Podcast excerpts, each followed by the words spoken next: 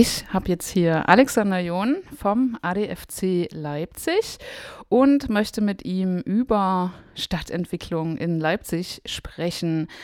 Da wäre meine erste Frage zum Einstieg vielleicht mal so persönlich. Ähm, wie lange wohnst du eigentlich schon in Leipzig und ja, was ist deine Beziehung zu der Stadt so ganz allgemein? Ich wohne jetzt seit 13 Jahren in Leipzig und anfangs fand ich die Stadt gar nicht so toll. Aber wenn man lange genug da ist, kann man sich sehr gut dran gewöhnen und man merkt dann auch schnell, wenn man hier ist, äh, es ist nicht alles so toll und es gibt ganz viel zu verändern und zu verbessern. Was denn so? Oder mal anders gefragt, wie hast du wahrgenommen, wie sie sich in den letzten 13 Jahren verändert hat mit den Dingen, die du gut und nicht so gut findest? Als ich nach Leipzig zog, war die Stadt weitestgehend grau. Es gab äh, ganze Straßenzüge, die waren noch mit ruinösen Häusern versehen. Ganz viele Straßen waren in einem katastrophalen Zustand. Und das Radfahren, was jetzt so eines meiner Lieblingsbeschäftigungen ist, äh, war relativ kompliziert. Es gab ganz viele Straßen, wo man ganz schlecht Fahrrad fahren konnte. Das hat sich doch durchaus deutlich verbessert in den letzten 10, 13 Jahren. Und was sich auch verändert hat, ist, dass die Stadt ein bisschen grüner geworden ist. Wir haben jetzt deutlich mehr Bäume in den Straßenzügen und wir haben auch zumindest in manchen Abschnitten, die mich häufiger betreffen, auch deutlich bessere Bedingungen zum zu Fuß gehen. Das finde ich jetzt relativ überraschend, dass du das mit den Bäumen sagst, weil man hat ja immer eher das Gefühl, es wird ganz viel Grün weggemacht, weil irgendwie ganz viele neue Häuser gebaut werden und äh, jede Grünfläche zugemauert wird. Aber du hast da bestimmt auch ähm, theoretisches Wissen dazu und vielleicht sogar Zahlen, also auch wenn du sie jetzt nicht im Kopf hast. Also du kannst das bestätigen, dass das mehr geworden ist. Ja, also die Straßenbäume hat wirklich deutlich zugenommen. Es gibt jetzt auch ganz viele Leute, die Urban Gardening machen, die diese Baumscheiben auch begrünen und bepflanzen mit Blumen und hast du nicht gesehen. Und ähm, das andere Thema, das sind halt diese Brachflächen. Wenn, mir, wenn man sich mal ein bisschen versucht zurückzuerinnern, dann war das so, dass es ja noch so die, das Zwischengrün gab als eine Kampagne oder Strategie der Stadt, äh, ruinöse ha Häuser abzureißen und äh, auf diesen Flächen äh, Bäume zu pflanzen, Hecken zu pflanzen. Da mussten sich die Leute dazu verpflichten, über 20 Jahre dort nichts hinzubauen, weil man äh, in der Zeit, als ich nach Leipzig zog, gab es ca. 100.000 leerstehende Wohnungen. Ein Luxus, den man heute natürlich nicht mehr hat. Und ähm, diese gravierende Menge, das ist halt alles zurückgegangen. Und also jetzt hat man äh, deutlich weniger Brachen. Das heißt, das Grün verschwindet langsam aus diesen Flächen zwischen den Häusern. Und im Gegenzug muss natürlich irgendwo wieder Grün entstehen. Und das entsteht jetzt in den Straßenräumen. Und das finde ich natürlich sehr schön. Ja, vor allem eben, wenn man sich fortbewegt, kriegt man das ja mehr mit als bei diesen Brachflächen. Ähm, Jetzt hast du ein paar Sachen genannt, die besser geworden sind, aber hast du auch das Gefühl, dass es in bestimmten Bereichen ja unangenehmer oder anstrengender geworden ist, in Leipzig zu leben? So im Blitz, Blick zurück.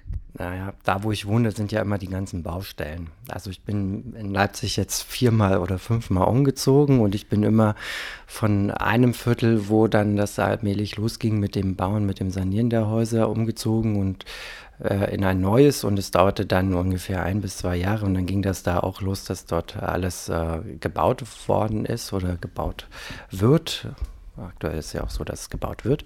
Und ähm, da, das merkt man schon, die Veränderung. Also als ich nach Volkmarsdorf zum Beispiel zog, äh, konnte man äh, sich problemlos auf die Straße setzen. Es gab weit und breit kein Auto. Heute gibt es irgendwie ganz viele Autos, die packen mittlerweile auch die Gehwege zu. Das ist schon eine deutliche Verschlechterung im Vergleich zu vorher. Es ist auch nicht mehr so, dass man ganz viele leerstehende Häuser hat, sondern die Häuser, die leerstehend waren, die werden nach und nach jetzt saniert und ja, da hat man eben Krach von morgens bis abends. Und am Ende hat man eine schicke Wohnung mit ganz vielen Leuten, die dort einziehen. Das ist auch schön, weil ähm, auf diese Art und Weise können natürlich auch die Häuser erhalten werden.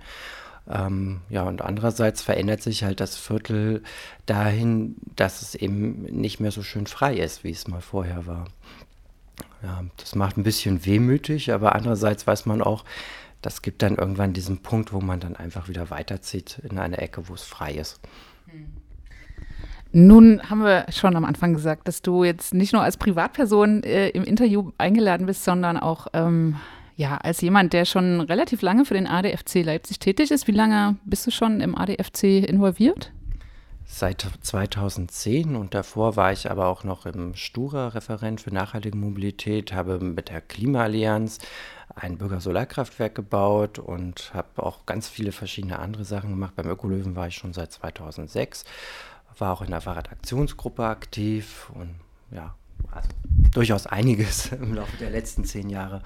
Hast also auch schon viel offensichtlich versucht zu bewegen und ähm, ja mitzugestalten. Was waren denn so in, in den Dingen, die du gerade genannt hast, in den äh, ja, Initiativen, so die wichtigsten Arbeitsschwerpunkte, die, ja, die ihr so vertreten habt in der, im, zum Thema, wie entwickelt sich unsere Stadt? Na, wenn ich jetzt mal das Bürgersolarkraftwerk nehme, ähm, da gab es die Problematik, dass man zwar bei der Stadt Leipzig einen Pachtvertrag abschließen kann für ein Dach, um eine Solaranlage draufzubauen, aber in der Praxis hat das überhaupt nicht funktioniert.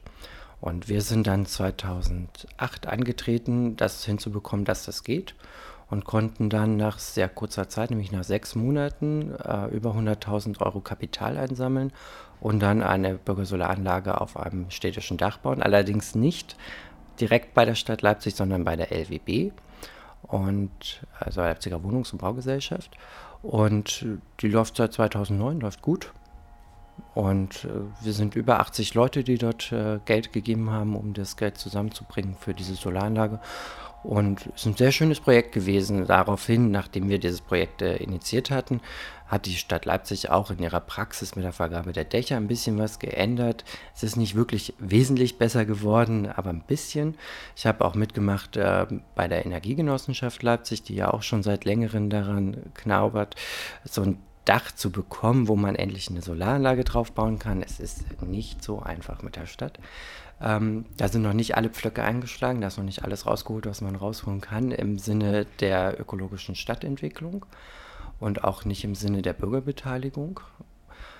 Ähm, und andere Projekte, wo ich jetzt maßgeblich mit dabei war, das sind fast immer irgendwelche Sachen gewesen, wo es darum ging, einen Anstoß zu geben, ähm, einen Stadtteil zu entwickeln oder ähm, eine Straße so und so umzubauen oder sowas. Meistens Fußgänger- und Radfahrerfreundlich. Was würdest du denn sagen, was so für den ADFC im Moment so die wichtigsten Arbeitsschwerpunkte sind, wenn es darum geht, die Stadt zu gestalten oder zu verändern oder eben mitzureden, wie sie sich verändern soll? Na, der ADFC, also man kann das vielleicht erstmal auf dieser zwischenmenschlichen Ebene betrachten. Also wir sind da ganz wichtig. Für uns ist es, sich zu vernetzen mit den äh, mit anderen Initiativen, mit der Verwaltung, mit der Politik.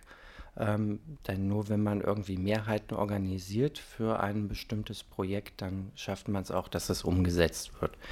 Ähm, und auf der anderen Ebene gibt es natürlich die Sachen, an denen wir so konkret arbeiten. Wir haben ein sehr großes Hindernis für den Radverkehr direkt in Zentrumsnähe, den Promenadenring, ähm, auf dem man an weiten Stellen nicht mit dem Fahrrad fahren kann, weil Radfahren verboten beschildert ist und daneben noch ein Gehweg. Das heißt, man müsste eigentlich immer absteigen und schieben.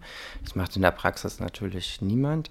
Und das ist sehr ärgerlich, weil ähm, daran krankt natürlich die ganze Stadtentwicklung, daran krankt auch die Innenentwicklung. Also wenn man möchte, dass die Innenstadt zum Beispiel gut erreichbar ist und dass bestimmte Verkehre nicht durch die Innenstadt fahren, dann muss man eben auch dafür sorgen, dass es Möglichkeiten gibt, die Innenstadt gut zu umfahren.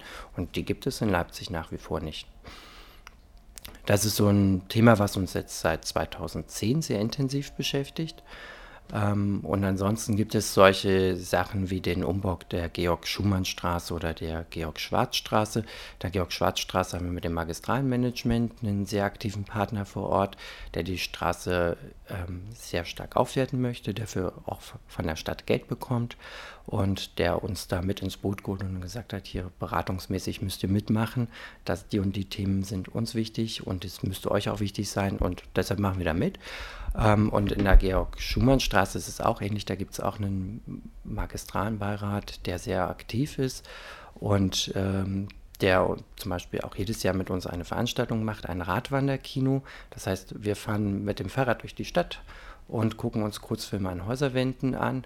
Und das initiiert äh, jedes Mal der, äh, Mag das Magistralmanagement und wir setzen es dann um. Und die können dann erzählen, was so in den letzten Jahren passiert ist und äh, was die nächsten Schritte sind. Also es ist eine gute Möglichkeit, auch mit den Bürgerinnen und Bürgern vor Ort ins Gespräch zu kommen. Ähm, mal nochmal konkret zu dem der Robert Schumann, nee, genau, Georg Schumann und der Georg Schwarzstraße zu kommen. Was genau ähm, würdet ihr euch denn als Ideal für diese beiden Straßen wünschen aus der Sicht von ja, Fahrradfahrern oder generell verkehrspolitisch? In einer Georg-Schwarzstraße äh, ist es uns jetzt gelungen, entgegen der Vorstellung der Stadt, äh, dort ähm, also wird ein Teil der Georg-Schwarz-Straße, der hintere Teil wird ab, äh, umgebaut zwischen äh, Rathaus Leutsch und den äh, Georg Schwarzbrücken wird, um, wird jetzt umgebaut in diesem Jahr. Und ähm, die Stadt wollte dort äh, keine Radwege bauen und sie wollte beidseitig Parken machen mit überbreiten Fahrspuren und das fanden wir nicht so toll. Ähm, das fand auch das Magistralmanagement nicht so toll. Das ist eine wichtige Verbindung für den Radverkehr und wir haben gesagt, okay, wir wollen, dass es nur einseitig Parken gibt, dass es Radfahrstreifen gibt, dass es Fahrradparkmöglichkeiten gibt, Sitzgelegenheiten, dass es Bäume gibt, damit man auch eine Begrünung hat. Und äh, dass die Plätze, die entlang äh, der, dieses Abschnitts sind, dass die auch aufgewertet werden im Zuge dieser Baumaßnahme. Und dass die barrierefreie Haltestelle direkt vor dass äh, für die Leutsch-Arkaden gesetzt werden, sodass ein Teil der William-Zipperer-Straße oder Junghansstraße abgehangen wird und man dort den Platz auf diese Weise noch ein bisschen vergrößert. Und das ist tatsächlich in dieser Art und Weise gelungen. Da haben auch viele mitgewirkt, dass das äh, so gelingen konnte. Ähm, und das finde ich sehr schön auch, dass es so gelungen ist. Und in der Georg-Schumann-Straße, die wird jetzt abschnittsweise bis 2040 umgebaut. jetzt sind erstmal Dimensionen, aber viele der Planungen, die jetzt, äh, also so ein Planungsvorlauf sind ganz oft so zehn Jahre. Ja, erste Überlegungen, bis man eine Planung gemacht hat und beim Planfeststellungsverfahren, bis man dann tatsächlich bauen kann, sind schnell mal zehn Jahre vergangen. Und äh, dort ist jetzt äh, gelungen, einen Abschnitt vor dem Jobcenter umzubauen mit barrierefreien Haltestellen, ähm, angehobener Radfahrbahn, mit Bäumen, Sitzgelegenheiten und äh, schönen Aufenthaltsflächen. Ähm, das ist dort auch wichtig, weil dort gibt es halt viele Menschen, die dort äh, ankommen, die dort weitergehen und es ist eine relativ zentrale Lage. Und äh, es gab halt Initiativen, die wollten dort unbedingt einen separaten Gleiskörper haben. Dann hätte man äh, ganz schmale Gehwege gehabt, das wäre mit den Radwegen nicht gegangen und so weiter und so fort. Und so wie es jetzt äh, umgesetzt worden ist im letzten Jahr, finden wir das doch sehr schön. Und ähm, weitere Teile sind jetzt schon in der Diskussion. Das Magistralmanagement hatte im letzten Jahr uns äh, zur Vorbesprechung eingeladen. Da waren dann auch die FVB und äh, auch die Stadt mit vertreten, insbesondere das Amt für Stadterneuerungs- und Wohnungsbauförderung, weil die ähm, maßgeblich jetzt schon Geld in die Hand nehmen, um kleinere Sachen zu machen, also mal ein paar Bäume pflanzen, Fahrradbügel aufzustellen, Gehwegnasen zu errichten. Ähm, sodass die Straße so allmählich jetzt schon etwas aufgewertet wird, was auch zwingend notwendig ist, weil das ganze Hinterland ist mittlerweile komplett äh, bebaut. Da sind die Häuser saniert, da wohnen ganz viele Menschen und die Georg-Schumann-Straße als solche ist aber nach wie vor eher so ein toter Raum. Und das ist sehr schade. Also da ist es richtig, jetzt ein bisschen Geld in die Hand zu nehmen, das ein bisschen aufzuwerten, weil bis 2040, bis zum Aufbau der weil bis zu 2040, bis man das dann am Ende komplett umgesetzt hat, vergeht einfach noch zu viel Zeit. Wie ich finde, passenderweise zu unserem Interviewthema ähm, kam vor wenigen Wochen die Ergebnisse des aktuellen Fahrradklimatests äh, an die Öffentlichkeit. Ähm, bei dem Test wurden ganz viele Fahrradfahrer und Fahrradfahrerinnen auch aus Leipzig befragt. Ja, wie zufrieden sie mit den Bedingungen in ihrer Stadt sind. Kannst du was zu den Ergebnissen für Leipzig sagen? Beim Fahrradklimatest 2016 hat die Stadt Leipzig auf das Hundertstel nach dem Komma genauso schlecht abgeschnitten wie zwei Jahre zuvor mit einer 3,69, also einer 4 plus. Und äh, das heißt, dass wir in der Stadtgrößenklasse mit mehr als 200.000 Einwohnern äh, Platz 9 behalten haben. und man im Grunde sagen muss, es gab zwar Maßnahmen für den Radverkehr in den letzten zwei Jahren, die vor allem darin bestanden, dass man äh, Fahrradbügel aufgestellt hat und äh, Radfahrstreifen und Schutzstreifen markiert hat. Aber ansonsten hat sich nahezu nichts verändert in Leipzig. Und äh, das wird dann eben entsprechend so honoriert. Also es hat sich insbesondere in den äh, Schwerpunkten, wo gravierender Handlungsbedarf wäre, nichts getan. Das wäre beim Winterdienst, beim Fahrraddiebstahl hat sich auch nichts getan. Und ähm, dafür gibt es so bestimmte Bereiche, wo Leipzig schon immer gut war. Das ist die Erreichbarkeit des äh, Stadtzentrums, dass man relativ zügig durch die Stadt fahren kann. Und das ist ja was Schönes und das kann man auch hervorheben und dass vor allem alle Menschen in Leipzig Rad fahren. Also es gibt jetzt nicht so, dass man sagt, das ist so wie in Chemnitz, wo die jungen Sportlichen Fahrrad fahren und sonst fährt keiner Fahrrad, sondern hier fahren von wie sagt man, von, von 6 bis 106 alle mit dem Fahrrad. Und äh, das ist natürlich sehr schön. Das äh, ist auch ein das freut uns auch persönlich, weil wir auch sehr daran arbeiten, dass äh, möglichst alle Bevölkerungsgruppen mit dem Fahrrad von A nach B fahren. Und wenn man jetzt auch mal so in die kommunale Bürgerumfrage schaut, dann ist es auch so, dass ähm, über 20 Prozent der ähm, Leipzigerinnen und Leipziger mit dem Rad zur Arbeit fahren. Zur Ausbildung sind es auch über 30 Prozent. Ähm, über 30 Prozent der Wege werden mit dem Fahrrad in der Freizeit zurückgelegt. Also da hat man auf jeden Fall etwas, wo man auch sagen kann, ähm, das gibt ein großes Potenzial ein groß, und auch ein Fundament, auf das man aufbauen kann. Und jetzt wäre es eigentlich an der Zeit zu sagen, okay, und jetzt greifen wir mal noch die Themen raus, die nicht so gut laufen und beackern die. Und da also ich meine, was man so beim Winterdienst fordert, ist vielleicht relativ klar. Also vielleicht kannst du das kurz in zwei Sätzen sagen, was da die Forderung wäre aus Sicht der Fahrradfahrer. Naja, also wir wollen, dass Radwege, so es sie dann gibt, auch im Winter benutzbar sind. Das heißt, dass die äh, vom Schnee befreit werden, dass sie geräumt werden. Das gilt auch für, den Rad, für die Radfahrstreifen. In Leipzig gibt es ja mehr Radfahrstreifen als Hochbordradwege. Und äh, auf die Radfahrstreifen wird eigentlich immer nur der Ski draufgekippt. Das ist äußerst ungünstig. Ähm, Im Kreuzungsbereich landet der Schnee eben auch genau dort, wo man mit dem Rad langfahren muss. Und dann hat man halt tatsächlich sogar zwei Wochen länger, als eigentlich der Schnee liegt, dort irgendwelche Haufen auf den Radwegen und kann sie äh, ganz schlecht nutzen. Das äh, ist sehr ärgerlich und das ist aber etwas, was man auch ändern könnte. Genau, da wäre ich jetzt nämlich bei der anderen großen wichtigen Frage. Was, was, was habt ihr denn für Ideen, was so Stadt und Politik und Verwaltung gegen den Fahrraddiebstahl tun können? Das ist ein relativ schwieriges Thema. Es gibt einen kriminalpräventiven Rat, der sich auch mit dem Fahrrad äh, beschäftigt, also mit Fahrraddiebstahl beschäftigt, ähm, hat zweimal getagt, hat bisher nicht so viel zu Wege gebracht, leider, ähm, weil es gibt ein anderes Thema, was wesentlich schwerwiegender ist und das ist nicht die Drogenkriminalität oder so, sondern sind Autodiebstähle. Damit möchte man sich viel mehr beschäftigen. Und äh, ansonsten ist das äh, Thema ähm, Kriminalprävention, Fahrraddiebstahl ähm, vor allem auch so ein Thema, also ein persönliches Thema. Also ein Fahrrad muss man zum Beispiel mit zwei unterschiedlichen Schlössern fest an einem Gegenstand anschließen. Da muss man dann aufpassen, dass das Schild, das man gewählt hat, nicht eins ist, wo man einfach nur die Stange rausziehen kann, weil es ein Baustellenschild ist.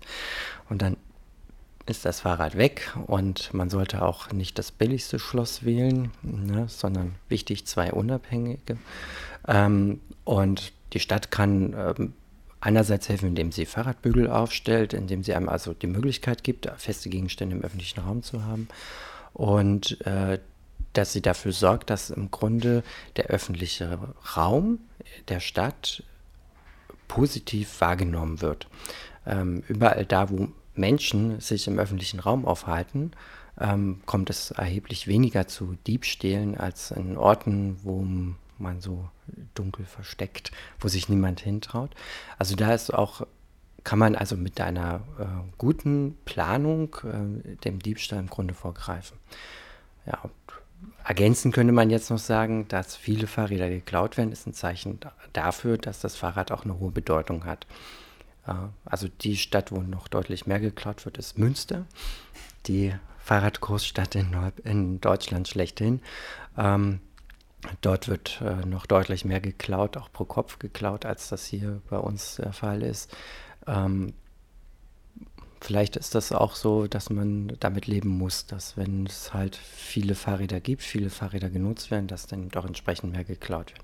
Die wenigsten Fahrräder werden ja in Wuppertal geklaut, wo auch nahezu kein Weg mit dem Fahrrad zurückgelegt wird. okay, obwohl ich jetzt natürlich ähm, so als alte Hippie-Frau dann eher von so einer Gesellschaft träumen würde, wo niemand das Bedürfnis hat, jemandem anderen was wegnehmen zu müssen. Das ist ja vielleicht auch eine Frage wie, ja, über so soziale Unterschiede innerhalb einer Stadt. Aber das ist jetzt vielleicht ein bisschen zu groß. Jetzt ist mir noch ein anderes Thema in den Kopf gekommen, was sich auf alle Fälle in den letzten äh, 13 Jahren als Veränderung hier in der Stadt ja hervorgetan hat, wo erst ganz viele Leute hm, Kritik geäußert haben, aber eigentlich denke ich jetzt finde ich, ist die Meinung eher positiv, ist ja der Citytunnel. Na, für uns ist es sehr schön, dass es jetzt einen Citytunnel gibt und ein richtiges S-Bahn-Netz. Das gab es ja zuvor nicht. Und die Voraussetzung für ein richtiges S-Bahn-Netz war halt der Bau eines Tunnels, dass man überhaupt Linien durchbinden kann und so weiter. Das gab es vorher nicht. Also für uns ist der Citytunnel auf jeden Fall ein Gewinn. Und äh, je mehr Menschen den ÖPNV nutzen, desto weniger sind auch mit dem Auto unterwegs. Ähm, entsprechend verbessern sich dadurch auch die Bedingungen zum Radfahren, zu Fuß gehen. Äh, das also für uns ist der Citytunnel ein Gewinn, ganz klar. Zumal man eben auch das Fahrrad kostenlos in der S-Bahn mitnehmen kann. Es gibt zwar bestimmte Zeiten, wo es ein bisschen komplizierter ist, wo viele Fahrgäste unterwegs sind. Ähm, aber so vom Grundsätzlichen her muss man erstmal sagen, ist auf jeden Fall sehr positiv zu sehen. Und es ist auch positiv zu sehen, dass die LVB jetzt allmählich auf Wachstumskurs gekommen sind und wieder mehr Fahrgäste haben und man über äh, Streckenerweiterungen nachdenkt, dass man über größere Straßenbahnen nachdenkt und so weiter. Das ist auch für uns auch sehr positiv, ähm, dass sie noch nicht äh, in dem Sinne äh, mitwachsen, wie die Stadtbevölkerung als solche wächst. Das ist dann nochmal ein anderes Kapitel, aber ähm, das kompensieren wir gerade offensichtlich mit dem Fahrrad. Also wenn man schaut, wie sich der Radverkehrsanteil entwickelt hat, dann muss man sagen, sind wir eine der wenigen Städte, die tatsächlich es geschafft haben, trotzdem noch mehr äh, relativen Anteil beim Radverkehr rauszuholen. Und es sind jetzt äh, um die 17 Prozent der Wege, die mit dem Rad zurückgelegt werden. Das ist ungefähr so viel, wie auch mit dem ÖPNV zurückgelegt werden. Das ist durchaus beachtlich. Ähm, wir denken aber, dass wir die 20 äh, Prozent, wie die Stadt sie sich vorgenommen hat für das Jahr 2020, problemlos überschreiten könnten, wenn die Stadt etwas mehr für den Radverkehr tun würde. Ähm, aber gibt es jetzt eigentlich nochmal konkrete Forderungen, die ihr an LVB oder MDV hättet? Ähm, mit den LVB sind wir sowieso gerade äh, in der Diskussion. Es gab ja mehrere schwere Unfälle, Straßenbahn, Radverkehr. Ähm, hier geht es vor allem darum, äh, einerseits die Fahrerinnen und Fahrer der LVB ähm, auf das Thema Radverkehr aufmerksam zu machen, also sie dafür zu sensibilisieren, dass sie eben nicht überholen, wenn es halt so eng ist. Das ist das eine. Das andere ist aber, dass man auch sich in Richtung Stadt wendet und äh, die Stadt auffordert, in solchen Bereichen eben auch das Parken zu verbieten. Ähm, wir haben in, in der Janallee war ja letztes letzten Monat das Thema. Da ist auch eine junge Dame beim Ausweichen äh, parkender Autos in die Schienen geraten und unter die Straßenbahn oder von der Straßenbahn mitgenommen. In der Goethestraße war es ähnlich. Das sind aber alles Bereiche, wo man sagt, da muss niemand parken. Das sind äh, wichtige Trassen für den äh, ÖPNV. Ähm, der wird dort behindert und da muss es auch ein Interesse äh, der LVB und auch der Stadt sein, ähm, dass dort eben niemand parkt und somit den ÖPNV behindert und gleichzeitig äh, haben wir dann natürlich den Effekt, dass der Radverkehr eben auch sicherer fahren kann, wenn dort eben keine parkenden Autos mehr sind. Man könnte echt ewig reden, was es alles so zu tun gäbe. Ähm, also, da wir aber nicht so viel Zeit haben, komme ich jetzt dann doch zu meiner Abschlussfrage. Ähm, wenn du dir persönlich Leipzig erträumen könntest, wie es ähm, ja ein perfektes Leipzig wäre in, was weiß ich, zehn Jahren, wie sähe deine Vision für Leipzig aus? Es gäbe in Leipzig deutlich weniger Autos als heute. Also ich finde das schon sehr problematisch, dass äh, die Stadt mehr oder weniger zugemüllt ist mit Autos. Wir haben irgendwie 250.000 Autos, die hier in Leipzig gemeldet sind. Die stehen all, fast alle irgendwie im öffentlichen Raum. Der öffentliche Raum gehört uns allen. Und ähm, das kann eigentlich nicht sein, dass der, dieser Raum, dieser kostbare Raum kostenlos abgegeben wird. Also hier wäre die Politik und die Verwaltung eigentlich aufgerufen zu sagen, das ändern wir. Wir wollen, also momentan bewegt sich da noch nichts, aber mal gucken, weil es werden ja wahrscheinlich noch mehr Autos in den nächsten Jahren und dann wird es eben noch problematischer. Ähm, also das finde ich auf jeden Fall ein Problem. Ähm, und wenn es weniger Autos gibt, gibt es auch weniger Ampeln. Man kommt schneller mit dem Fahrrad von A nach B. Man kann mit der äh, Straßenbahn schneller fahren, weil es gibt kein, keine Autos mehr, die einen behindern. Und es ist auch wesentlich attraktiver, zu Fuß zu gehen. Und die Luft ist besser. Das ist auch ganz wichtig. Also Leipzig hat ein riesiges Problem äh, mit Stickstoffdioxid. Das äh, entsteht bei der Verbrennung von Diesel. Und ähm, das äh, ja, ist gesundheitsschädlich und deshalb hat die EU vor im Jahr 2005 Grenzwerte festgelegt und die Stadt Leipzig äh, reißt diese Grenzwerte permanent und dauerhaft, weil ähm, es zu viele Dieselfahrzeuge in Leipzig gibt. Und wahrscheinlich wird in Leipzig genau das Gleiche passieren, was in München, Stuttgart, Hamburg und wie sie nicht alle heißen auch passieren wird, dass es eben an bestimmten Tagen im Jahr Fahrverbote für Dieselfahrzeuge gibt. Und zwar für alle, außer für Rettungsfahrzeuge. Das heißt, es gibt dann auch keine LKWs, die das Essen bringen. Da werden wir dann also nochmal über neue Ver äh, Versorgungskettenwege äh, nachdenken müssen. Wo wir wieder bei den Grünflächen wären vom Anfang.